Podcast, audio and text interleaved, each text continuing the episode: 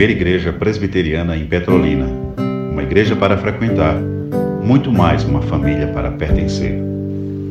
Amém, amém, amém. Bom dia, queridos. Dormiram bem? Estão bem? Como foi o CCV de vocês? Culto do cotidiano da vida, que aconteceu nos outros seis dias, ou nos seis dias anteriores? Cultuaram bem? Foram boas mães? Foram bons pais? Bons esposos? Bons maridos? Você que é patrão, tratou bem os seus cooperadores? Você que é cooperador, tratou bem os seus patrões, seus chefes? Tratou bem o seu irmão na igreja? Encorajou ou jogou um balde de água fria nele? Como foi o seu CCV? O culto do cotidiano da vida. Hoje, às 18 horas, teremos o CCR, o culto comunitário com os ritos que Deus estabeleceu. Só que o CCR de hoje só será aceito por Deus se o CCV foi praticado. Você passou essa semana e orou por alguém?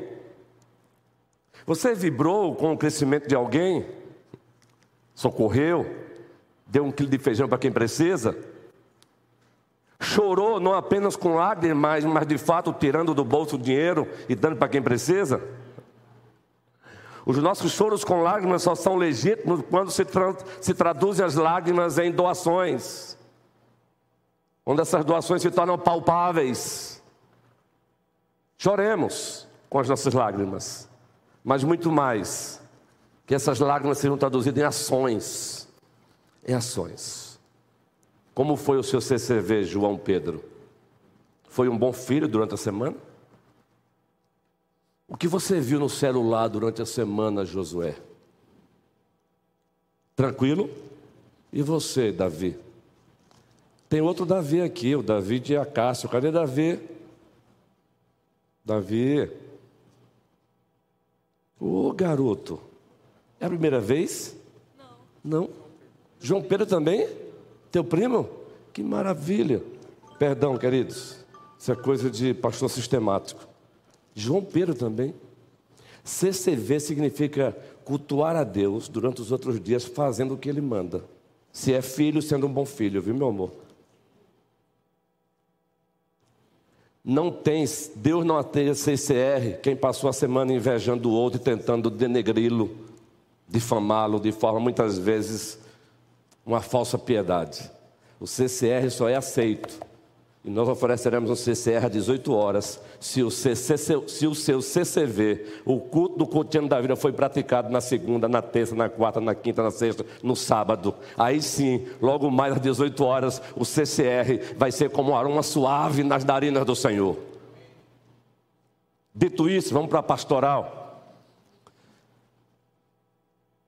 Onde se encontra esse texto? Procuraram-no diligentemente, Simão e os que com ele estavam. Encontrando, lhe disseram: Todos te buscam. Jesus, porém, lhes disse: Vamos a outros lugares, às povoações vizinhas, a fim de que eu pregue também ali. Pois foi para isso que eu vim. Então, foi por toda a Galileia, pregando o evangelho, pregando na sinagoga deles e expelindo os demônios. Onde está esse texto? Pelo menos o evangelho, onde ele se encontra. Denise, Tereza, não falte o trabalho de hoje à noite. Cadê Tereza? Não pode faltar, hein? Quem completa aniversário no dia do Senhor já sabe, não pode faltar também não. Onde está esse texto? Então eu vou repetir, e, eu, e a, a, a, o repetir é didática pastoral, eu aprendi isso. Então eu preciso compartilhar com a igreja. Procuraram-no diligentemente Simão e os que com ele estavam. Encontrando-o, lhe disseram: Todos te buscam. Jesus, porém, lhes disse: Vamos a outros lugares, às povoações vizinhos, a fim de que eu pregue também ali. Pois foi para isso que eu vi. Então, foi por toda a Galileia, pregando na sinagoga deles e expelindo os demônios. Qual evangelho se encontra esse texto? Marcos, primeiro capítulo. Claro que existem versões dele em outros evangelhos. Mas fizemos questão de trazer à tona Marcos, pois Marcos tinha um propósito. Diferente dos outros evangelistas, porém um propósito complementar. E recentemente fizemos uma pastoral baseada nesse texto, mas fazemos questão de repetir. Pois uma igreja que tem ciência da sua identidade e missão, já dissemos isso aqui, ela não se deixa ser distraída por propostas que aparentam ser de Deus, mas que de Deus não tem nada. Uma igreja que tem consciência da sua identidade, da sua missão, ela não se deixa distrair, ela não tira o seu foco, em virtude de propostas que chegam, aparentam ser de Deus, mas que de Deus não tem nada. Vejam que o texto diz que os seus próprios discípulos, ao perceberem a ausência de Jesus Cristo, saíram com o objetivo de encontrá-lo. Procuraram-no diligentemente. A palavra diligentemente ela é muito importante porque não foi assim rápido, não. Eles ficaram como que desesperados. E sabe qual foi a razão? Encontrando, lhe disseram: Todos te buscam. As pessoas estão te buscando e quase que uma censura, e o Senhor está aí orando. As pessoas estão precisando de ti e o Senhor está aí orando, queridos. Há implicitamente uma censura feita a Jesus Cristo.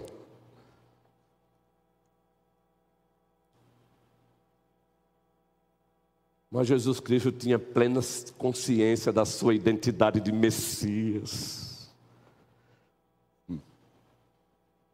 Machia, Yeshua Ahamashia, ou Christos no grego. Ele tinha plena consciência da sua missão. E porque ele tinha consciência da sua identidade, da sua missão, ele não se deixou distrair, nem mesmo por propostas oriundas de servos de Deus, de discípulos dele procurando, procuraram-no diligentemente. Simão e os que com ele estavam. Encontrando, lhe disseram: Todos te buscam. Em outras palavras, o que é que o Senhor está fazendo aqui? Todos te buscam. Consciência da sua identidade, da sua missão. Jesus, porém, lhes disse: Vamos a outros lugares. Só responde assim quem tem consciência da sua identidade celestial e da sua missão.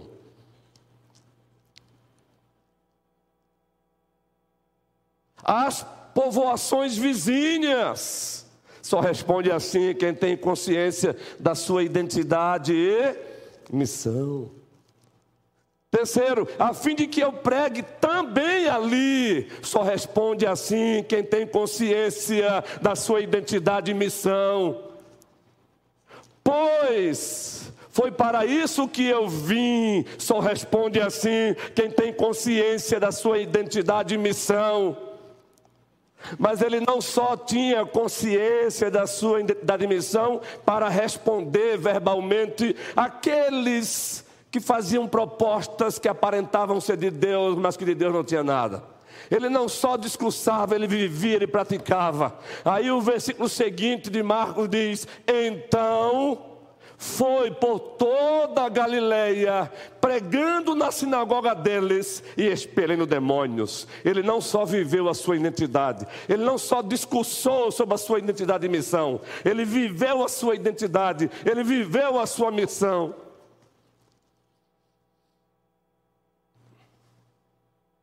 Evoco, trago à tona aqui uma palavra de corroboração e também de colaboração com a pastoral desta manhã. 1 Pedro 2,9. Nesse único versículo nós temos a identidade da igreja e a missão da igreja. Eu amo esse versículo como amo todos os versículos da Escritura, mas é claro que dentro da revelação progressiva existem versículos que trazem detalhes para nós. Vejam o poder de síntese que Deus deu a Pedro. Um, na perspectiva acadêmica da época, um iletrado na perspectiva acadêmica da época, um iletrado, um homem sem PHDs, um homem sem pedigree acadêmico, no entanto, eleito, chamado, preparado, capacitado e investido de autoridade como apóstolo. Ele conhecia bem o Antigo Testamento e ele evoca Êxodo fazendo apenas acréscimos progressivos, acréscimos esses como fruto da ação do Espírito Santo na vida dele, Tassiana.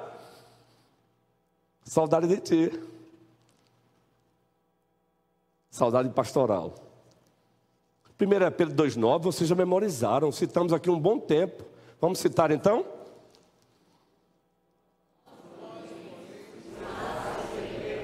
Sacerdócio real nação santa, povo de propriedade exclusiva de Deus, a fim de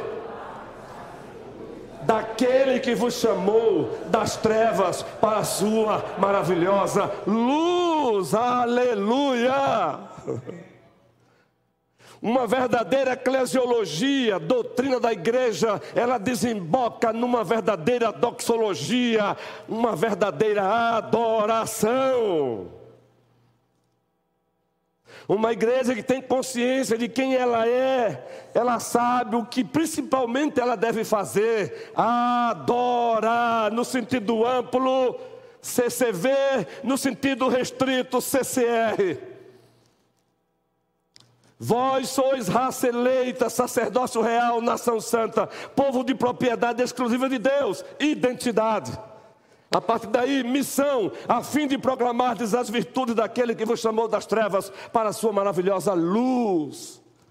Encerrando a pastoral, pois não queremos roubar nenhum segundo da pesquisa que os nossos professores fizeram durante a semana.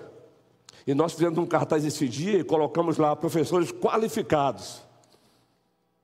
Porque de fato eles têm se dedicado, eles têm pesquisado. Até mesmo quando o aluno faz uma pergunta e ninguém aqui sabe tudo, eles são humildes, têm sido humildes para dizer: eu vou pesquisar, no próximo domingo eu trago a resposta. Não queremos roubar nenhum minutinho de todo o trabalho gostoso que eles fizeram durante a semana e os alunos precisam ouvir o que eles pesquisaram. Mas eu não posso deixar de encerrar essa pastoral dizendo o seguinte: João 20, o versículo 21, a última parte. Assim como o Pai me enviou, eu também vos envio. Aquele que tinha consciência da sua identidade e missão, não só discursou sobre, mas viveu. Ele mesmo disse: Assim como o Pai me enviou, vos enviou. Vivam a identidade de vocês e pratiquem a missão de vocês. Identidade essa que é encontrada em Deus, missão essa que é determinada por Deus. Vivam a identidade de vocês e pratiquem a missão de vocês. E não deixem que nada e ninguém tire vocês do foco. Sabe o que é isso? que nós chamamos em homilética avançada, aprofundada. Guarde isso para quem está lendo o livro de hermenêutica e homilética. Conexões bíblicas, hermenêuticas, exegéticas e homiléticas. Aí você pega Marcos, o primeiro capítulo, versículo 35 ao 39. Aí você vai para 1 Pedro 2,9. E aí você fecha com João, o Evangelho de Deus, segundo o apóstolo João, o Evangelho de Deus, segundo o apóstolo João, capítulo 20, versículo 21, última parte. Assim como o Pai me enviou, eu vos envio. Homilética, conexões bíblicas, hermenêuticas, exegéticas e homiléticas. Finalidade, obediência, doxologia. Pois bem, prossigamos. A primeira igreja presbiteriana se encontra usufruindo de um derramamento de graça dobrada de Deus. Quem tem olhos para ver, que veja. Quem tem ouvido para ouvir, que ouça. Porque a primeira igreja presbiteriana tem sido objeto de uma abundante graça de Deus. Mas ela precisa aproveitar essa graça ao máximo. Ela precisa valorizar essa graça ao máximo, porque é o Deus que dá, é o Deus que toma, e nós não queremos que Ele nos tome essa graça abundante. Então prossigamos, prossigamos. Dia 31, estaremos na Orla Dia 31, caminhada de oração, caminhada de evangelização, caminhada de cânticos e celebrando concomitantemente, ao mesmo tempo, os 506 anos da reforma protestante. Prossigamos. No dia 11 de novembro, Zaqueu, minha cidade para Cristo, vai estar no projeto Bebedouro. Também fazendo o que Cristo fez. Foi para isso que eu vim. E ele disse: Assim como o Pai me enviou, eu também vos envio. Prossigamos, irmãos, tendo consciência da nossa identidade e da nossa missão. E não deixe que ninguém, por mais bonzinho que seja, por mais espiritual que seja, tire você do foco de Deus, não dos homens. Não deixe que ninguém tire você do foco. Mas o foco é Deus. A sua identidade só é identidade se for em Deus, nas Escrituras. A sua missão só é missão de Deus se for a missão de Deus para você. E não a missão de homens, inventada por homens, com as suas megalomanias. E assim eu encerro esta manhã, rapidamente,